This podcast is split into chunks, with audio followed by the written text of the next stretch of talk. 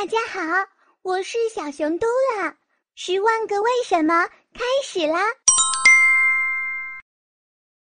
很多人呢都有挖耳朵的习惯，嗯，把一个什么勺子之类的东西伸到耳朵里面，七掏八掏，觉得非得把耳屎掏出来才感到满足。但是小鱼阿姨要告诉你，这样呢并不好。我们先来说说耳屎，它是怎么产生的呢？人的皮肤中有许多的皮脂腺，经常会分泌油性的物质。那么耳道里也有这种皮脂腺，也会分泌油性的物质。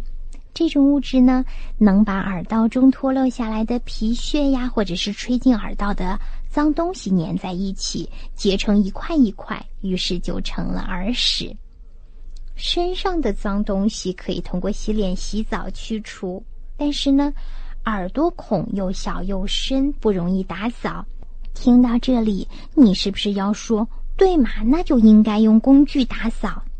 可是你听小鱼阿姨继续说，通常情况呢，耳屎积多了，他们会自己掉出来的。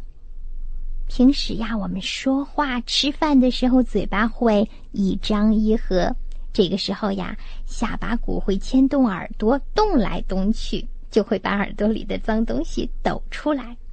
另外呢，你们知道吗？适当的耳屎留在耳道里会带来意想不到的好处。比如吧，偶然间一只小虫钻进耳朵，如果让它长驱直入，一直到中耳地区，就会对鼓膜造成伤害。一旦鼓膜被弄破，还会发生中耳炎，引起听力的减退。